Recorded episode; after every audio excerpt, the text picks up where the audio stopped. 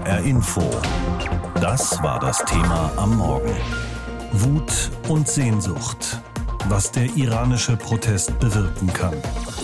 Auch früher sind die Menschen im Iran immer wieder auf die Straßen gegangen, haben protestiert gegen die Verhältnisse im Land und wollten Reformen. So auch jetzt wieder, aber etwas ist dann doch anders dieses Mal. Nicht nur, dass die Proteste schon so lange dauern und dass wir ein neues Selbstbewusstsein erleben gegenüber der Sittenpolizei im Iran, sondern es ist vor allem auch ein Protest der Frauen im Land, die sich einfach nicht mehr damit abfinden wollen, wie sehr sie vom Staat und auch von der religiösen Führung unterdrückt werden. Dabei geht es längst um mehr als um die Frage, Sollen wir wirklich immer ein Kopftuch tragen und wie weit darf das zurückgeschoben werden, bevor eine Verhaftung droht? Es ist längst eine landesweite Protestbewegung für mehr Reformen insgesamt. Aber wo führt die am Ende wirklich hin? In einer iranischen Universität schreien Studentinnen einen Regierungssprecher nieder, weil sie das Regime für den Tod einer Mitstudierenden verantwortlich machen. Im September sind es ebenfalls Frauen, die eine Protestbewegung im ganzen Land lostreten, ihre Kopftücher ausziehen. Das Tuch wird zum Symbol der Proteste gegen Unterdrückung für Freiheit. Irans Präsident Ebrahim Raisi deutet später an, man könne ja mal über Gesetze reden, die vielleicht nicht mehr ganz auf der Höhe der Zeit seien. Doch beim Kopftuch kann der Staat nicht nachgeben, ist sich der Islamwissenschaftler Reinhard Schulze von der Universität Bern sicher. Da hat sich ja das ganze System verraten tolerant, weil es die Kopfbedeckung der Frau zu einer Art von politischen Signal des Systems erkoren hat, dass es kaum noch mehr davon zurückweichen kann, dass wenn es jetzt auf die Pflicht, das Kopftuch zu tragen, verzichten würde, es gleichzeitig signalisieren würde, die Islamische Republik ist am Ende. Also geht das System gegen die Demonstrierenden vor. Mindestens 150 Menschen sind dabei schon getötet worden. Die Menschenrechtsorganisation Amnesty International befürchtet, dass es viel mehr sind. Dennoch gewinnt die Protestbewegung über Wochen weiter an Stärke, auch weil sie anders ist als frühere, glaubt Raha Bahraini von Amnesty. Dieses Mal geht es bei den Protesten sehr stark um Bürgerrechte, weil sie sich entzündet haben am Fall Mahsa Aminis. Und die Forderung von Frauenrechten, der Abschaffung von Bekleidungsvorschriften und anderen diskriminierenden Gesetzen sind das Herz des Aufstands gegen das islamische System. Also geht es gar nicht mehr um Reformen, sondern um das große Ganze einen neuen Staat, ein anderes System um die Überwindung des Alten. Doch was passiert, wenn das Regime sich geschlagen geben sollte? Welchen Plan haben die Protestierenden von heute für eine Zeit danach? Zumindest sind sie sich noch nicht einig, beobachtet Islamwissenschaftler Schulze. Unbeantwortet sei vor allem die große Frage, was heißt eigentlich Iran? Ist Iran so etwas wie eine fixe Nation, die bezogen ist auf die persisch-iranische Identität, oder es ist eine multinationale Konzeption bürgerlicher Gesellschaft, eines Rechtsstaates, der nicht mehr expansiv ist, sondern so ähnlich wie eine westliche Rechtsstaatlichkeit funktioniert, mehr darauf ausgerichtet ist, Bürgerrechte zu sichern und zu garantieren. Sollte es zu einem Ende des jetzigen Regimes kommen, irgendjemand müsste den Übergang organisieren. Vielleicht jemand wie der Aktivist Hamed Esmail Esmailjon. Er lebt in Kanada. Kürzlich hielt Esmailjon auf einer Demonstration in Berlin zur Unterstützung der Proteste im Iran eine viel beachtete Rede. Aber es gäbe etliche andere, Iraner vor allem in den USA und Kanada, die sagten, die Zukunft des Iran sei nicht nur an eine Person zu knüpfen, meint Schulze. Monarchisten etwa wollten Reza II., Sohn des 1979 gestürzten Schah, an die Macht bringen, obwohl der immer wieder abwinkt. Der Derzeit sei eine künftige Ordnung des Iran also noch völlig offen, denn es gebe verschiedene Machtzentren. Sicherlich die Monarchisten auf der einen Seite, dann die starke Fraktion von republikanischen Gruppen und Gemeinschaften, die die islamische Ordnung ersetzen wollen durch eine rechtsstaatliche bürgerliche Ordnung, die sehr stark integrativ ist und nicht mehr auf einer Nationalität mehr aufbaut. Und dann gibt es tatsächlich noch sehr viele nationalistische Kreise, die eine starke zentralistische Republik haben wollen, die die Islamische Republik ersetzt sehen wollen durch eine fast schon zentralistische Machtordnung, iranischer Nationalisten. Für den Moment ist das alles nur Zukunftsmusik. Ein Erfolg der Protestierenden, Demonstrierenden oder tatsächlich Revolutionäre ist nicht ausgemacht. Es müsste Risse in der Elite des Landes geben, meint der amerikanisch-iranische Journalist Daragahi und es müssten mehr Leute auf die Straße gehen. Gerade sind es Zehntausende. Wahrscheinlich sind Millionen nötig. Die Analyse unseres Korrespondenten Uwe Lüb zu den Protesten im Iran. Mitte September haben die begonnen, als eine junge Frau nach der Festnahme durch die Sittenpolizei gestorben war. Daraus ist aber längst mehr geworden und viele Menschen wollen sich nicht mehr unterdrücken lassen. Schon seit Wochen, Tag für Tag, gehen im Iran tausende Menschen auf die Straße und protestieren gegen das Mullah-Regime. Was die Demonstrierenden eint, ist der Wunsch nach einem Machtwechsel. Auch hier bei uns in Deutschland gehen Menschen auf die Straße, um auf die Situation im Iran aufmerksam zu machen. Eine von ihnen ist die 29-jährige Komikerin Nega Amiri. Sie hat ihre frühe Kindheit im Iran verbracht. Mit elf Jahren ist sie zusammen mit ihrer Mutter nach Deutschland geflohen und damals bei uns in Hessen, in Wiesbaden gelandet. Seit Wochen wirbt sie nun bei ihren Auftritten auf der Bühne und auf Instagram für Solidarität mit den Protesten in ihrer Heimat. Und auf Instagram folgen ihr inzwischen mehr als 100.000 Menschen. Vor der Sendung habe ich mit ihr gesprochen. Frau Amiri, was geht Ihnen fast 20 Jahre nach Ihrer Flucht aus dem Iran durch den Kopf, wenn Sie täglich diese Bilder von den Protesten im Iran sehen, von Menschen, die dort für ihre Freiheit kämpfen? Also einerseits äh, waren das äh, am, von Anfang an, als ich die Bilder aus dem Iran gesehen habe, wie Frauen ihre Kopftücher ausziehen und verbrennen, ging mir erstmal echt sehr viel Hoffnung auf, weil ich dachte, wow, ich habe diese Bilder noch nie gesehen und hätte damit nie gerechnet. Äh, andererseits mache ich mir Sorgen um meine Heimat, um die Menschen, die dort äh, protestieren, denn im Gegensatz äh, zu uns hier in Deutschland werden diese Menschen hierfür gefoltert, getötet und teilweise dann in Gefängnissen dann auch äh, verbrannt. Sie haben bis heute Familie und Bekannte im Iran. Was bekommen Sie hier in Deutschland mit von der Situation in Ihrem Geburtsland? Ist es für die Menschen im Iran überhaupt möglich, Kontakt zu Ihnen nach Deutschland zu halten? Das Internet wird ja stark überwacht. Es gibt auf jeden Fall die Möglichkeit, trotzdem äh, zum Internet zu kommen, Internetzugang zu bekommen. Diese versuchen die Menschen, soweit es geht, zu nutzen. Aber natürlich nicht alle können äh, Zugang zum Internet haben. Und die sehen aber trotzdem unsere Bilder. Die sehen, dass wir eine Stimme für diese Menschen sind und flehen uns sogar an, das weiterhin zu tun. Und was erzählen Ihnen die Menschen über das hinaus, was wir alle tagtäglich im Fernsehen und im Radio mitbekommen? Naja, einerseits sind die extrem dankbar, dass äh, endlich die, Wei die Welt weiß, äh, was die Menschen seit Jahren durchmachen. Die haben ja seit Jahren Probleme, die leiden ja seit Jahren unter der Unterdrückung und sind erstmal super dankbar und froh, dass sie überhaupt gesehen werden. Und andererseits hoffen die natürlich auf weitere Unterstützung, damit äh, ja das Regime gestürzt werden kann. Sie sind Komikerin, machen sich auf der Bühne und auf Ihren Social-Media-Kanälen auch über das Mullah-Regime in Teheran lustig. Im Iran würden Sie deswegen wahrscheinlich im Gefängnis landen. Glauben Sie, dass Sie eines Tages in Ihrem Heimatland genauso frei auftreten können wie in Deutschland? Werden diese Proteste zu mehr Freiheit führen? Das wäre natürlich die schönste Vorstellung, die man haben kann, eines Tages eine Stand-up-Show im Iran zu machen. Ist natürlich äh, meine Hoffnung und ich hoffe so sehr drauf und will mir ein nicht freies Iran nicht mehr vorstellen. Es gab ja im Iran schon ein paar Mal solche Protestwellen, wie wir sie jetzt erleben, allerdings ohne dauerhaften Erfolg. Die Revolutionsgarden haben nun am Wochenende angekündigt, noch stärker und noch gewaltsamer als früher gegen die Proteste vorzugehen. Wie groß ist Ihre Befürchtung, dass das Regime die Revolution stoppen wird und sich am Ende doch nichts ändert? Meine Befürchtung ist zwar da, aber so wie ich die Menschen im Iran sehe, es geht nicht mehr anders. Also es muss sich was verändern. Die Menschen können nicht mehr und ich glaube, es geht kein äh, Gang zurück für die Menschen. Also ich sehe da keine Bremse, dass die aufhören würden damit. Und äh, ja, ich hoffe darauf, dass das Land endlich frei wird. Was können denn die Menschen hierzulande wirklich tun, um die Situation der Menschen im Iran zu verbessern? Welche Vorschläge haben Sie da? Äh, auf jeden Fall die Stimme dieser Menschen sein. Es kommt immer der Satz Be Our Voice und das heißt Beiträge teilen, über die Situation berichten und äh, es geht nicht nur darum, dass äh, Menschen aus der Öffentlichkeit das tun, sondern jeder Mensch kann das äh, einfach tun und einfach supporten, unterstützen, mit Freunden darüber sprechen, die Politiker anschreiben und ein bisschen Druck ausüben.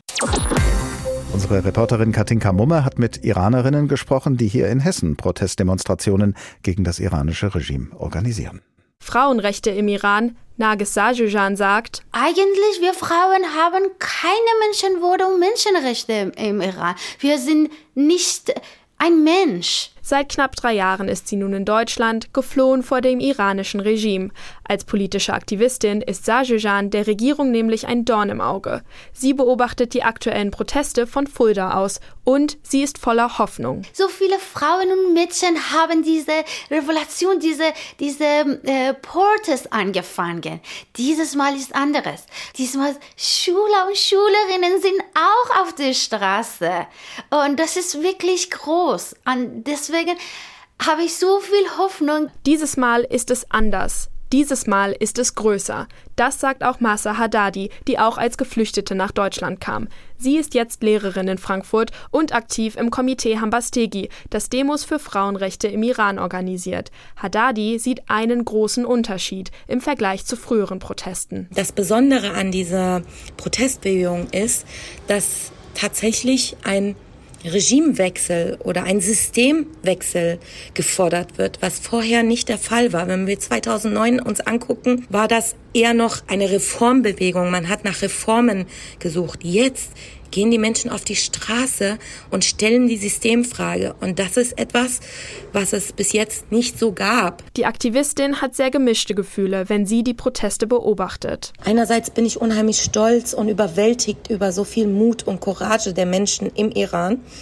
Andererseits äh, habe ich immer ein Kloß im Hals. Ich weine in letzter Zeit sehr viel, habe Sorge um die Menschen und meiner Familie im Iran, insbesondere wenn ich die Bilder sehe, was da alles passiert. Denn obwohl die iranische Regierung oft stundenlang das Internet abstellt, gibt es mutige Menschen, die es schaffen, trotzdem Bilder und Videos zu verschicken. Das ist wichtig, um die öffentliche Aufmerksamkeit für das Thema zu erhalten, sagt die Politikwissenschaftlerin Gilda Sahebi. Denn Aufmerksamkeit schützt Protestierende im Iran. Je weniger Aufmerksamkeit dort ist, desto freier wird sich das Regime oder fühlt sich das Regime brutal vorzugehen. Das tut es sowieso schon, aber es fühlt sich durch wenig Kritik, durch wenig Aufmerksamkeit im Ausland noch mehr dazu ermutigt. Deshalb fordern Haddadi, Sajujan und Sahebi. Bitte macht mit, seid laut. Ich bitte Sie, dass Sie uns unterstützen, dass Sie auch den Schrei nach Freiheit für diese Menschen sein. Ja, neue Perspektiven zu sehen, dass dort die Menschen genauso denken und fühlen und dieselben Sehnsüchte und Hoffnungen haben wie wir. Und es sind oft einfache Dinge, die die Protestierenden lautstark fordern. Jean Jian Azadi. Frauen, Leben, Freiheit.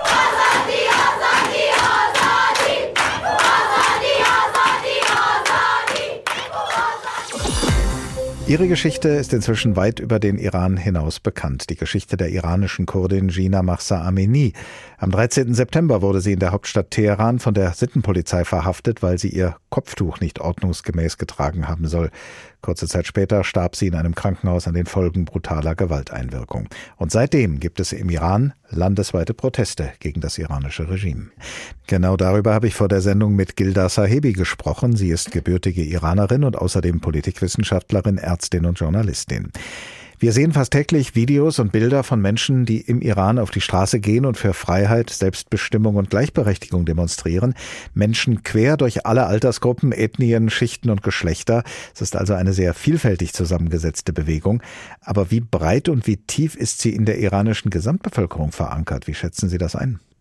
Das kann man ganz gut ähm, sich überlegen aus, aus, verschiedenen Quellen. Also einmal die Gespräche, die man auch führt. Ähm, mit Menschen im Iran, zum Beispiel auch mit welchen, die nicht protestieren gehen. Es gibt natürlich auch ganz viele, die einfach Angst haben, verständlicherweise, weil die die Brutalität, mit der, mit der die, das Regime gerade die Proteste niederschlägt, ist extrem, extrem hoch.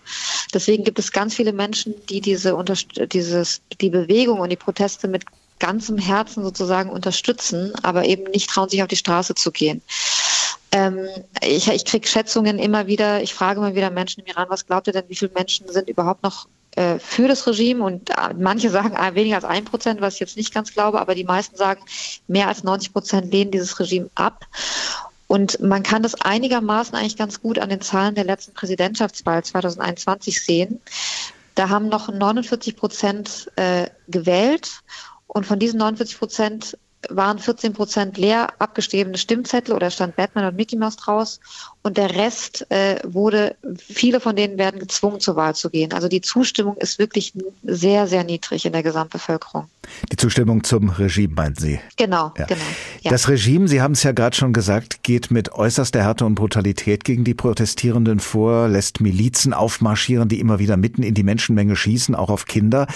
Hat die Protestbewegung genügend Potenzial, um das zu überstehen, oder werden die Proteste irgendwann wieder abflauen, weil sie eben sich nicht durchsetzen können gegen die Gewalt des Regimes? Das ist die zentrale Frage. Ich glaube, dass die Proteste, die wir sehen, ähm, nie wieder weggehen werden, solange dieses Regime da ist. Weil wir sehen wirklich auch Schülerinnen, wir sehen junge Menschen, die komplett mit diesem Regime gebrochen haben. Und das wird sich nicht mehr umkehren lassen. Was sein kann, dass die, dass die Härte des Vorgehens jetzt, wir haben auch äh, Gerichte, Gerichtsverfahren, die auch Schauprozesse sein werden. Es wurde schon gesagt, dass sie öffentlich ähm, geführt werden und die werden mit Todesstrafen, mit langen Haftstrafen enden. Es kann sein, dass sie zwischendurch die Proteste wieder runtergehen. Aber dieses Regime bleibt dieses Regime. Das heißt, es muss nur eine Sache wieder passieren und es wird sich wieder entzünden. Das Regime wird diese große Masse an Menschen, die gegen das Regime stehen, nie wieder zurückholen können. Die Frage ist einfach, wann wird es brechen? Wann wird es, wann werden die Risse so groß werden, dass es wirklich zum Bruch des Regimes führt? Und das ist die Frage und das weiß man nicht. Und das Schlimme daran ist natürlich, je länger es dauert, desto mehr Tote wird es dann auch geben. Jede Bewegung, jede Revolution, wenn man es denn so nennen will, braucht in der Regel eine Identifikationsfigur, die sie anführt. Wer könnte denn die Bewegung im Iran langfristig anführen? Und zwar nicht nur als eine Bewegung weg vom Regime, sondern auch hin zu etwas Neuem. Das hört man eigentlich aus dem Iran immer wieder, dass sie keine Führungsfigur wollen. Also nicht die eine. Das hatten sie 79 schon erlebt. Da kam eine Führungsfigur, die hieß Khomeini und es ging in die Katastrophe für die Menschen. Was wir sehen, ist, es, ist, dass es so innerhalb der Netzwerke so Knotenpunkte gibt, einzelne AnführerInnen, die Informationen zusammenführen, die äh, andere informieren. Das haben wir und das ist auch wichtig für, für die Organisation der Proteste. Aber natürlich ist es auch so, dass das Regime alle Identifikationsfiguren ins Gefängnis steckt. Also alle Menschen, die SchriftstellerInnen, AutorInnen, AnwältInnen, die sind alle im Gefängnis, die werden sofort von der Straße geholt. Aber nochmal, diese Bewegung braucht eigentlich keine Führungsfigur, um weiterzumachen. Was kann der Westen tun? Was sollte er tun, um die Proteste zu unterstützen? Bundesaußenministerin Baerbock, die ja eine, wie sie sagt, feministische Außenpolitik betreiben will, ihr ist ja vorgeworfen worden, dass sie zu spät reagiert habe und insgesamt zu wenig tue gegen das iranische Regime. Was könnte sie, was könnten andere denn tun? Die Bundesregierung tut insgesamt zu wenig. Nicht nur die Bundesregierung, auch die Europäische Union. Was getan werden muss, ist eine komplette Isolierung und Sanktionierung der Führungsriege des Regimes. Diese, die Sanktionen der vergangenen 16 Jahre gingen vor allem auf die Bevölkerung, die dadurch immer ärmer wurde, wohingegen gleichzeitig die Führungsriege des Regimes immer reicher wurde.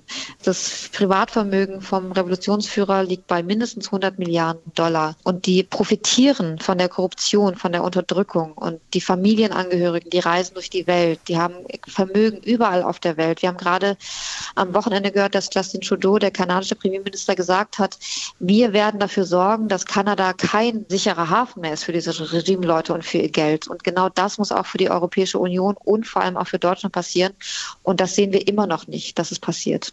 Das heißt, Sie wären dafür, äh, dass Deutschland jeglichen Handel mit dem Iran beendet, dass vielleicht auch, äh, wie das ja auch vorgeschlagen wird, die Verhandlungen über das Atomabkommen endgültig aufgekündigt werden. Halten Sie das für einen Weg? Das ist eigentlich nachrangig, weil die Atomverhandlungen sowieso auf Eis liegen. Da, da passiert gerade nichts und es ist auch nicht so richtig vorstellbar, dass in den nächsten Monaten die beiden Seiten so zusammenkommen, dass da irgendein Vertrag dabei rauskommt. Was den Handel angeht, ist Deutschland der größte Handelspartner innerhalb der EU, aber auch äh, trotzdem ist, es, ist das Volumen nicht mit 1,6 Milliarden ungefähr nicht wahnsinnig groß. Das Erste und das Wichtigste ist tatsächlich, dass die Revolutionsgarden auf die Terrorliste der EU gesetzt werden. Das ist sehr, sehr wichtig, weil das die mächtigste Macht und Kraft im Staat ist, wirtschaftlich und militärisch, und dass die Führungsriege dass deren Vermögen eingefroren werden und dass die mit Reiseverboten behängt werden. Das ist wirklich das Wichtigste. HR Info. Das Thema. Wer es hört, hat mehr zu sagen.